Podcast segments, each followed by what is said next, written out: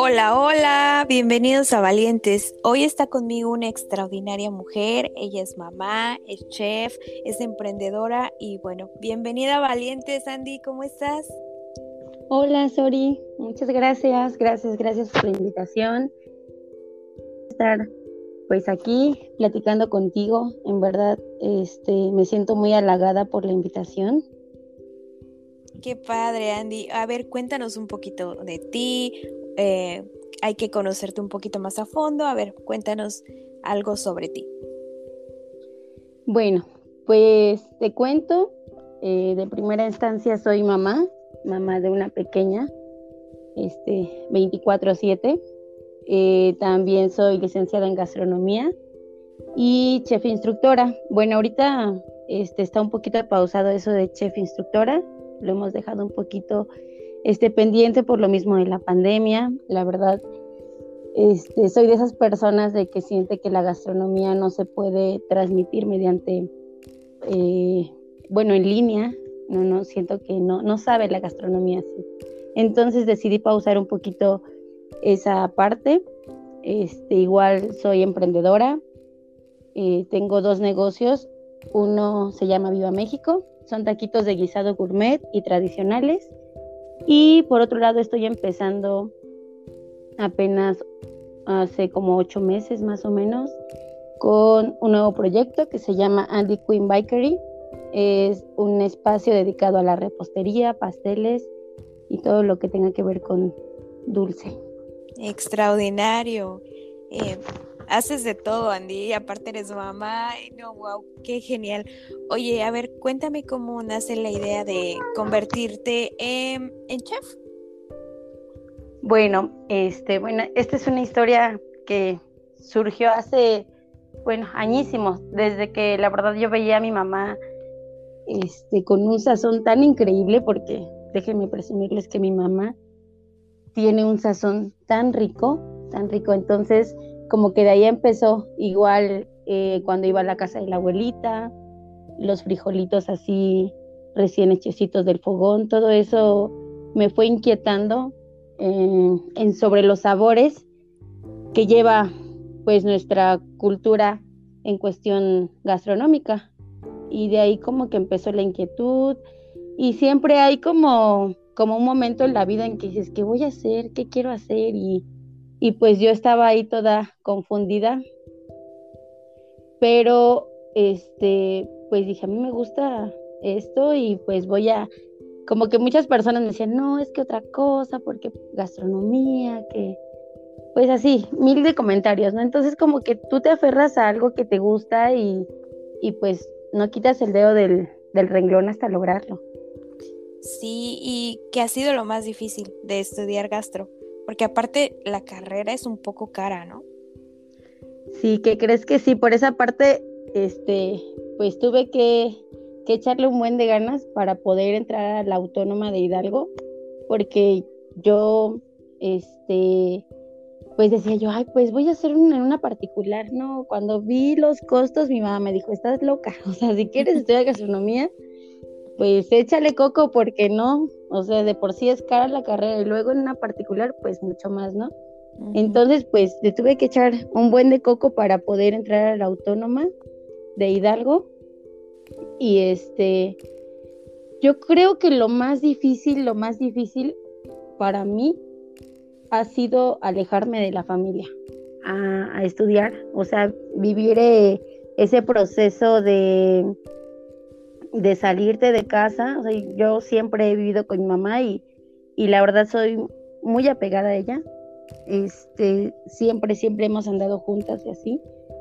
Y yo creo que para mí fue muy difícil esa parte, el desapego. Me acuerdo que cuando me fueron a dejar a Pachuca, o sea, fue toda mi familia, fue mis hermanos, este, mi mamá y, o sea, a pesar de que yo los iba a ver el fin de semana, venía cada ocho días fue una chilladera ahí de que como si ya me hubiera ido al otro mundo, ¿no? O sea, era llorar y que no, o sea, fue un desapego el cual me costó mucho. Yo creo que esa fue la primera, este, la cosa más difícil de empezar a estudiar. Eh, después, el enfrentarte a un, a un, este, a un mundo donde la verdad, aunque suene curioso, gastronomía está muy, muy, este, invadido por los hombres. Los hombres, yo cuando me fui a, prácticas y a trabajar en playas, o, sea, los hombres traen un, liderazgo y están muy marcados en cocina, que es muy complicado entrar como mujer a, esa área, porque es un trabajo muy rudo. O sea, entrar a, a, trabajar en gastronomía como tal, profesionalmente en hoteles, en ya en lo que es este el ámbito rudo, es muy pesado, es muy, muy pesado. La verdad, me acuerdo que cuando yo andaba en playas, eran unas, o sea, cargar unas hoyotas y pues yo toda pequeña y así, no, sí, la verdad, sí, de repente decías, y ni quién te ayudara porque todos andaban como hormiguitas, o sea, para arriba y para abajo. Entonces era pues hacerte fuerte y pues echarle, o sea, no había otra.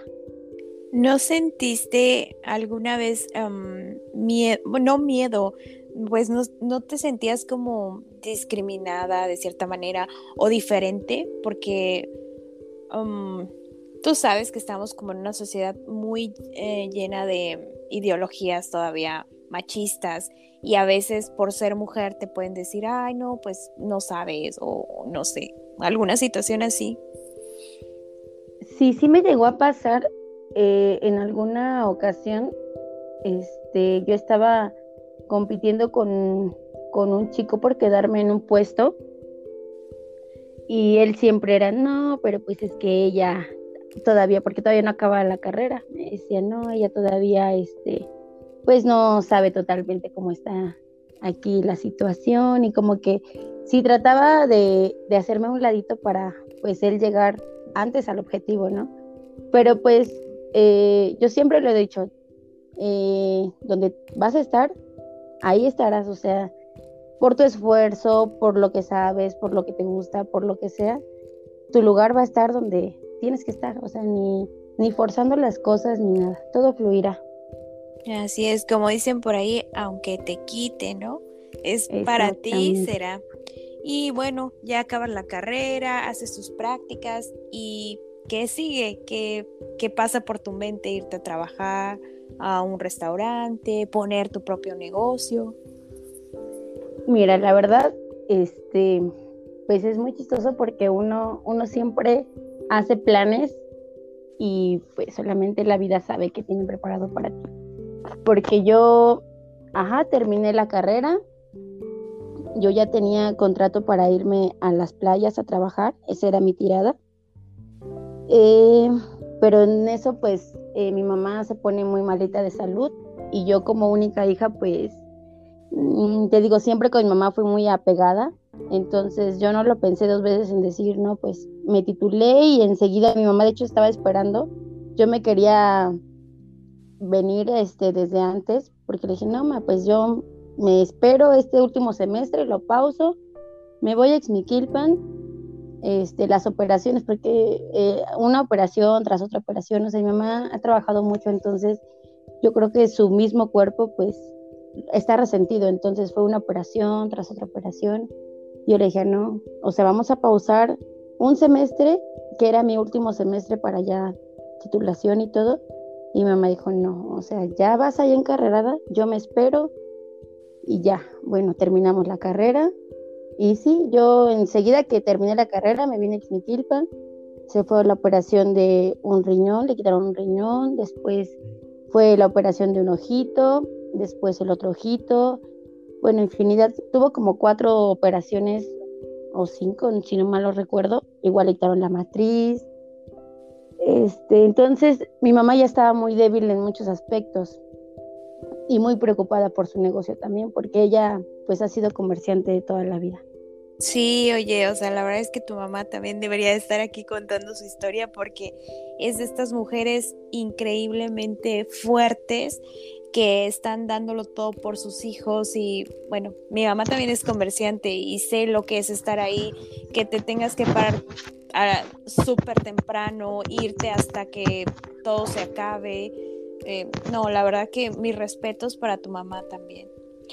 Sí, sí, yo creo que de ahí como que he agarrado mucha, mucha fortaleza y es para mí, te juro que es como el ejemplo a seguir en cuestión de fortaleza, en cuestión de que nunca se ha, se ha detenido por nada. Entonces, pues mira, este ya mm, me vengo para Ixmiquilpan, me hago cargo de sus negocios, me voy con ella a las operaciones. El sí es que pasaron como, como dos años, yo creo, entre operaciones, entre esto y el otro. Y pues, este, yo como que aplacé mucho mi, pues mis metas como, como profesional, o sea, como gastrónoma, como que no, ya no lo veía como un primer plan. Exacto. Lo dejé aplazado ahí y, y, yo estaba muy concentrada pues en apoyar a mi mamá, eh, en ella, o sea, en que yo verla bien, para mí era, era este, pues, lo más satisfactorio. Entonces, este, bueno, pero antes igual, yo, yo me acuerdo que algo que igual me cambió mucho, mucho los planes, porque fue cuando mi hermano falleció. Yo estaba en, la universidad aún. Entonces, eso me hizo como que todavía, pues, allegarme más a mi mamá, porque, pues, este, él era el único, era su compañía. O sea, él era el que vivía con ella. Yo me había ido a Pachuca, mi otro hermano se casó y él se quedó siempre con ella. El momento en el que él fallece, pues todo se viene abajo, ella pues se pone más malita, entra en depresión. Eh, pues son situaciones que digo, yo no me imagino si yo sentí un dolor inmenso, que era mi hermano, yo no imagino el dolor que ella de haber sentido al pues ser su hijo, ¿no? Al perder a uno de sus hijos. Entonces, este, todo eso como que me hace muy sensible y con la necesidad de estar con ella. Eh, entonces me enfoco mucho en ella, mucho, mucho en ella, en la familia. Y dije, no, pues, o sea, yo no tengo mucho a qué ir a, a trabajar allá. O sea, yo tengo todo aquí. O sea, mi mundo estaba aquí, mi mamá, mi hermano, mis sobrinas estaban aquí. Entonces era lo que a mí me llenaba. Y no dudé ningún minuto en, pues, aplazar a lo mejor mis metas, mis objetivos por mi familia. Porque yo creo que el amor de familia es algo irreemplazable. Entonces, pues sí, me concentré en el negocio de mi mamá, en ella. Después, pues resulta ser que estoy embarazada y ah, viene Frida en camino. Sí. Pues eh, como, lo, como siempre lo he dicho, no fue algo planeado, porque no, no puedo decir que fue algo planeado, pero fue muy, muy esperada. O sea, cuando en cuanto nos, nos enteramos que íbamos a ser papás, eh, mm, o sea, fue algo pues que te mueve. Yo creo que siempre un bebé es una bendición y llegó como a, a muchas cosas. Exactamente, exacto. Sí, fue como sanador. Exacto, exacto. Entonces, este, pues ya dije, menos me vi yéndome a playas con bebé. O sea, porque a lo mejor mi, mi objetivo de andar en playas, pues cuando uno solamente tiene que cuidarse de uno. O sea, no te preocupas por nada más. Pero ya cuando viene una personita más, o sea, tu mentalidad cambia, no, no me dejarás mentir. claro, te, cambia, te cambia la vida. Fíjate que que mi hijo también, bueno, mi hijo viene también a ser para mi familia un bebé sanador, porque nosotros pasamos por una situación similar y cuando mi hijo nace, igual como lo dices, mi hijo no era eh, planeado, pero mi hijo vino a darme fuerza, vino a sacar a mi esposo del dolor y, yo creo que eso también pasó con tu hija. O sea, tu hija viene a darte ese, esa fortaleza que habías perdido, viene a ayudar a, levantar otra vez a tu familia. Y justo me preguntabas que qué veía en ti, ¿no? Para hacer este episodio. Y ahora que te escucho, no me equivoqué porque, wow, wow, Andrea, qué fuerte historia de vida tienes y cómo la has sabido llevar a flote. Bueno, ok, antes de que nos pongamos sentimentales, ¿qué sigue después? Eh, nace tu bebé y entonces haces el emprendimiento o durante el embarazo empiezas a emprender. Este, no, mira, bueno, nace Frida, eh, yo me seguía dedicando a ayudarle a mi mamá. Todavía estaba yo planeando qué hacer, qué, o sea, como que te agarra la prisa y dices, tengo que, que buscarle, ¿no? Que, que ver qué onda, qué hacemos. En eso, este, yo ya tenía pensado desde toda la vida, eh, los tacos de guisado han sido para mí, o sea, yo la comida mexicana la amo y la respeto, en verdad. Siento que tenemos una, un sazón, una variedad de ingredientes, de infinidad de combinaciones perfectas aquí en, en México. Entonces yo, yo me, me fui este, empapando de, más en, en, Hidalgo, en Ixmiquilpan, la verdad somos muy bendecidos por todo lo que tenemos, este, todo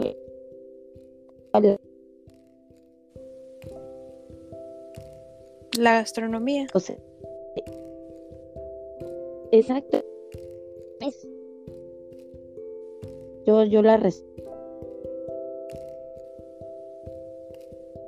Y ¿sabe? O sea, mi mamá digo que siempre fue comerciante y pues era de que, este, vete por la comida y busqué que comer de tanta cosa que veía.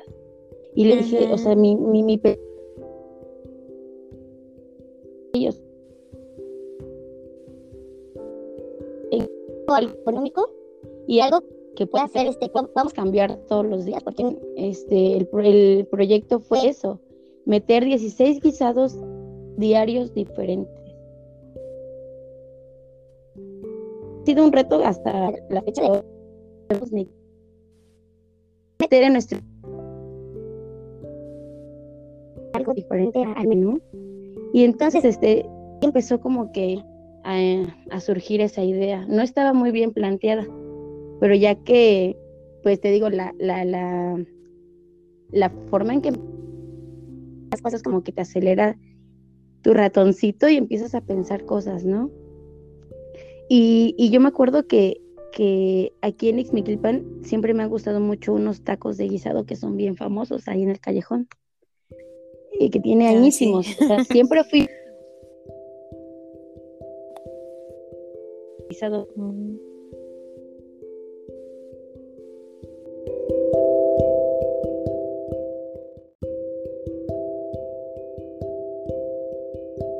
Ok, entonces te inspiras en los tacos estos que, tienes ahí cerca y te decides a poner Viva México.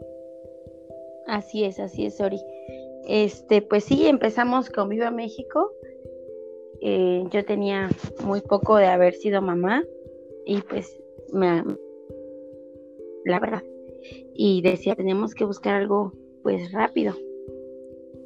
Y este, pues empezamos con, con Viva México y con 16 guisados diarios. Y yo me iba temprano a, cocinar. Siempre traje a mi hija, siempre era de que a la cocinada y me la llevaba bien cobijadita y ahí andaba conmigo. Después, este, sí, sí, sí. Eh, yo creo que es una etapa bien complicada para las mamás, más cuando pues no tienes opción, o sea, más que agarrar a tu bebé y anda, que ande contigo ahí donde andes, ¿no?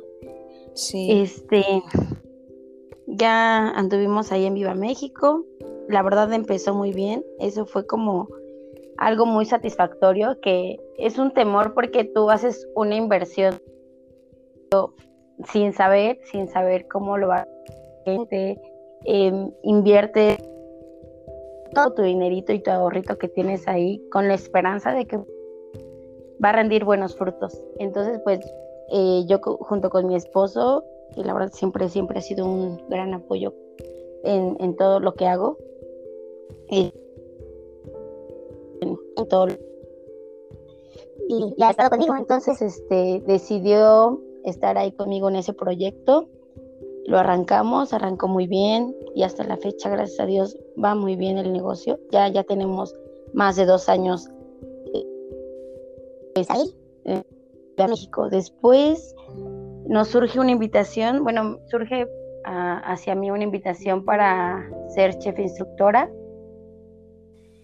pero aquí una etapa pues complicada fue pues qué iba a hacer con Frida. Frida tenía apenas en Chiquita. Fue pensar, sí, fue pensar lo mejor para todos. O sea, yo dije, pues es algo que aparte a mí me, me llenaba de gusto porque pues yo creo que siempre como profesionistas la idea es que ejerzas alguna parte de tu de tu estudio, ¿no? De tu carrera. Entonces, pues yo acepté, pero tuve tiempo con mi hija y la tuve que mandar a guardería pues a temprana edad. Entonces, pues Frida se fue a guardería a los 10 meses. Obviamente estuve rodeada de muchas críticas, de comentarios negativos, este, sí. Mm, de por qué dejas a tu bebé. Exacto, exacto. Fue algo que igual a mí me, me, marcó, pero al final uno sabe por qué hace las cosas. Y, y traté de buscar la, la mejor este cuestión de de que ella se... Eh, la guardería a la que la mandé fue una guardería donde siempre han estado su, eh, los hijos de la familia de mi ya, ya, ya conocían a la familia y la, la, mayor satisfacción fue cuando eh, dejé a mi hija, obviamente pues ya, cuando la recibí y mi hija estaba muy tranquila, muy, o sea, no, no estaba inquieta, estaba feliz, yo la noté feliz. Al otro día, la verdad, eh, para ser sincera, me dolió porque me superó muy rápido mi hija, muy, muy rápido. O sea, yo todavía llorando ahí de que ya le iba a dejar otro día y mi hija me dijo adiós, o sea, con su manita me hizo adiós. Entonces, no sabía si emocionarme o llorar porque me había... No, yo no la superé tan rápido esa parte, pero ella sí. Entonces me di cuenta de que ella estaba feliz donde la había dejado, que y había entendido ella que solo era un rato en lo que yo me iba a dar mis clases y regresaba por ella y las dos felices. Entonces, esa etapa igual fue como muy, este, a mí se me queda muy grabada esa parte porque el desapego creo que siempre ha sido un tema muy, muy, muy importante para nosotros. Desde pues la lactancia haces un, un apego muy, muy increíble y una conexión con tu, con tu hijo muy increíble, que solamente nosotros las mamás lo entendemos. Entonces, este, pues sí. Aparte, eh, después nos viene la pandemia en México. O sea, cuando habíamos arrancado así súper, nos llega la pandemia Viva México y la verdad que muchas veces sí lo pensamos en, encerrar cerrar, porque fue difícil, fue difícil la pandemia para nosotros como emprendedores, fue muy complicado, porque ya nadie quería gastar, ya nadie quería salir. Nosotros tuvimos que dar servicio a domicilio porque de otra forma no vendíamos. O sea, y como ya nadie quería salir de sus casas, tenías que llevarle la comida hasta la casa. De 16 guisados que hacíamos, redujimos a solo 8 guisados. Por lo mismo, de, la, venta baja que tuvimos. Y pues con eso nos llevábamos igual entre las patas a nuestros empleados, porque teníamos tres empleados y pues hay veces salía para ellos y nosotros era de pues volver a invertir y aguantar. Y y de repente pues todo empezó a fluir otra vez. Pero sí, la... Que yo creo que a todos los que tenemos negocios eh, hay un antes y un después de la pandemia. O sea, la pandemia te, te marca, te marca en muchos aspectos. Este, gracias a Dios en la familia no hubo ninguna pérdida, pero pues como emprendedores sí te deja muchas lecciones, mucha valorar el poco o mucho, bueno, la poca o mucha venta que llegue a ver, la valoras mucho, mucho y la verdad que, que yo agradezco mucho a las personas que nos estuvieron ayudando, a nuestros empleados que a pesar de todo siempre estuvieron, o sea, nunca se rindieron. Y me acuerdo que había días que, que decíamos, o sea, veíamos que era, estaba nuestra barra llena y no había ventas y así, y pues obviamente uno se agüita y ellos decían, no se preocupe, doña Andrea, vamos a vender y ahorita, y, o sea, como que son cosas que, que la verdad te, te, marcan, te marcan como emprendedor, pero, pero pues sales, sales a flote siempre, siempre. Yo creo que, que, que las, ah, ¿cómo te explico? los, los problemas o las trabas que te pone la vida son para hacerte más fuerte. O sea, yo no, no tengo duda de eso. Claro, es sumamente admirable lo que haces porque pues también le estás dando trabajo a tu gente, ¿no? estás dando trabajo a la gente del valle, eh, tú emprendes con la intención de crecer y cuando tú ya puedes dar empleo a alguien más es una satisfacción muy bonita. Qué bueno que no te rendiste y, y qué bueno que tengas como ese coraje de tu mami para afrontar esta situación sobre todo cuando te dedicas a las ventas, ¿no? Como dices tú, tienes que aguantar y aguantar y aguantar, porque si no, pues eh, eh, cierras y, se te van todos los sueños y las ilusiones que habías puesto en ese, en ese emprendimiento. Y bueno, y entonces, eh, ¿cómo te surge la idea de después dedicarte a la repostería? Ok, mira, este, en ese aspecto, la verdad yo no me imaginaba haciendo y vendiendo pasteles y demás. Eh, fue por un requisito que me pedían porque eh, me invitaron a, hacer ser este chef instructora en una universidad, en un diploma. Ya me fui a, estudiar un diplomado. Sabes, este, siempre nos gusta andar presumiendo y subiendo lo, lo que hacemos, ¿no? Entonces, o sea, yo llegaba de cada clase y subía una foto y, ya cuando veía a un amigo, un conocido, alguien de mis contactos de Facebook me empezaba a decir, oye, ¿tú haces eso? Hazme uno y así, ¿no? Entonces fui a, la verdad fue de boca en boca como yo.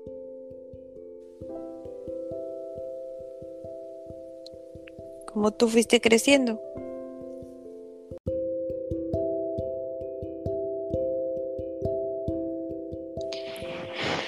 Fuiste creciendo de boca en boca con lo de los pasteles. Sí, y este, y pues de ahí surgió en, que como que pues lo pensara ya en, hacerlo como más, más negocio.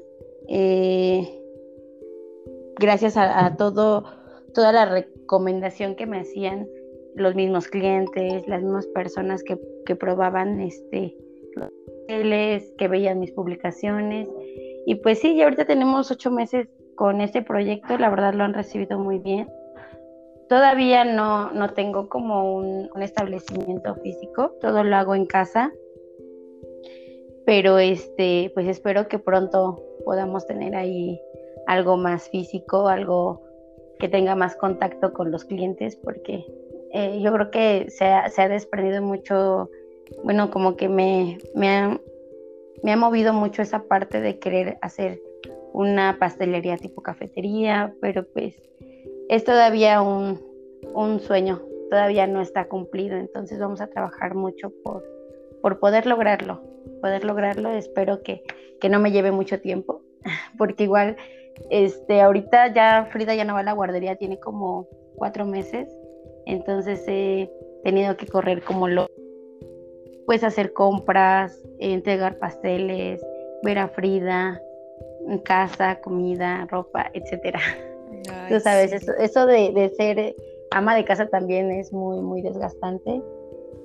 Claro, y esposa. bueno, la verdad es que te admiro muchísimo por, por esta labor que estás haciendo. La verdad es que, wow, qué crecimiento eh, personal hay en ti.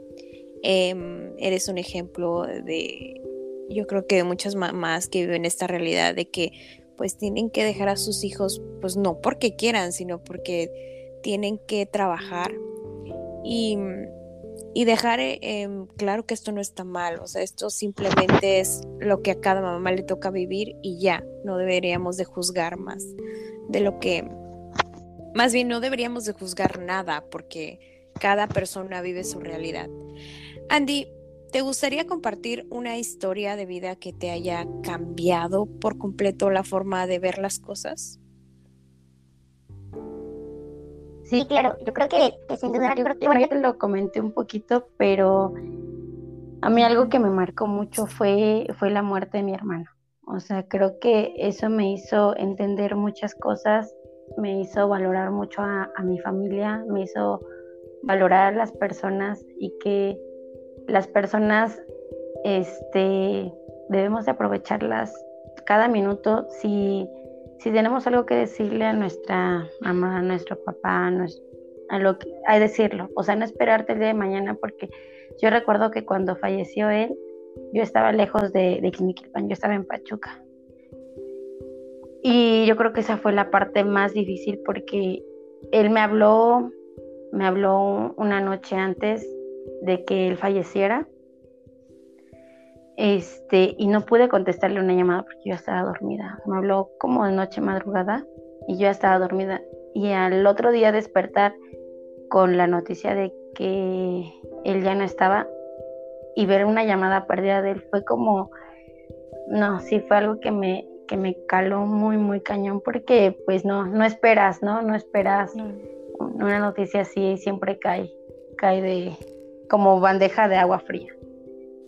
Y aquí la parte difícil mía fue ser fuerte para demostrarle a mi mamá o darle fortaleza a ella. Yo me acuerdo que, que yo no lloraba, o sea, yo no lloraba con ella, yo le daba mucha fuerza a mi mamá, pero pues obviamente todo eso tiene consecuencias. Yo tuve, estuve en depresión como, pues yo acá me iba a Pachuca y es donde yo lloraba, donde a veces ya ni iba a la escuela, como que todo lo desahogaba ya. Llegaba a Xmequilpan y yo era Andrea la fuerte, la que estaba con mamá, la que me iba al negocio, la que sonreía, la que, o sea, era, er, vivía como dos, dos personalidades.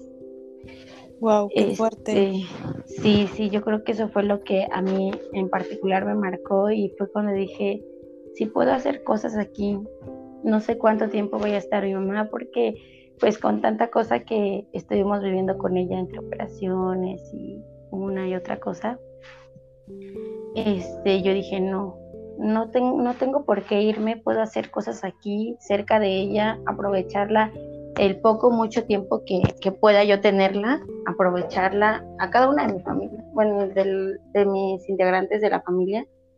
Entonces como que eso me hizo valorar mucho, mucho a, la familia. O sea, como que a veces uno es un poco egoísta en muchos aspectos y, pensamos nada más en nosotros y no sé qué tan bueno sea. O sea, yo para mí, eh, mi familia es un, es un pilar muy importante para mi crecimiento. Qué, ah, qué bonito la forma en que expresas esta unión con tu familia.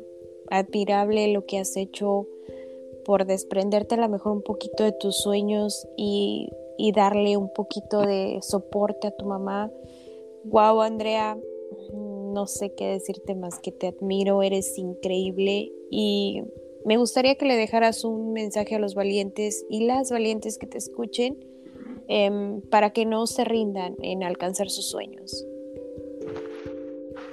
Pues mira, el único consejo que yo dar así de todo corazón es que vivan cada momento, cada momento de su vida, que disfruten a las, a las personas, a sus seres queridos y que nunca dejen de soñar. En verdad que eh, el mantenerte en un sueño te, va a impulsar. O sea, aunque digas, no sé ni qué voy a hacer el día de mañana, ese sueño, esa meta, te va a levantar y te va a dar fuerza y te va a hacer que continúes.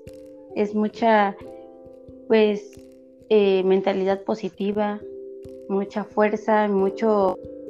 Siempre el amor también va, va a ser un pilar muy importante. Eh, me refiero a amor, familia, amigos, eh, hijos, pareja. valientes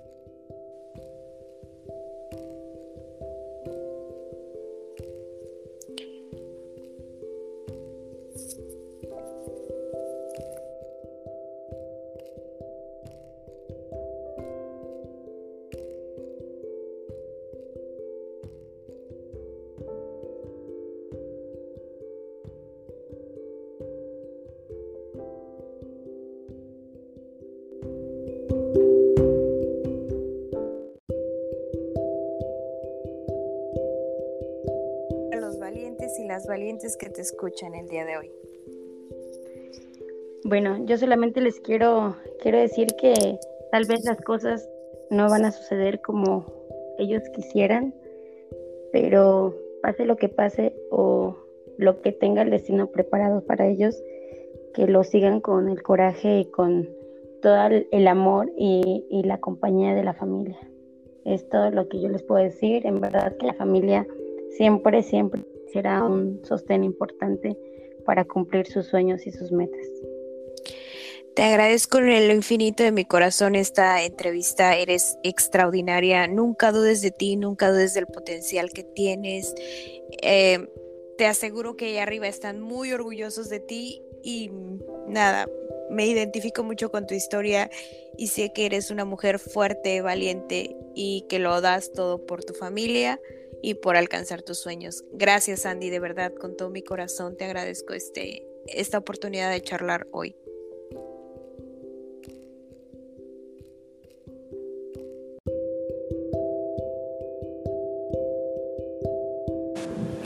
Esto fue Valientes. Gracias por escucharme. Si te gustó el episodio, compártelo con tus amigos y te veo en el próximo episodio. Gracias.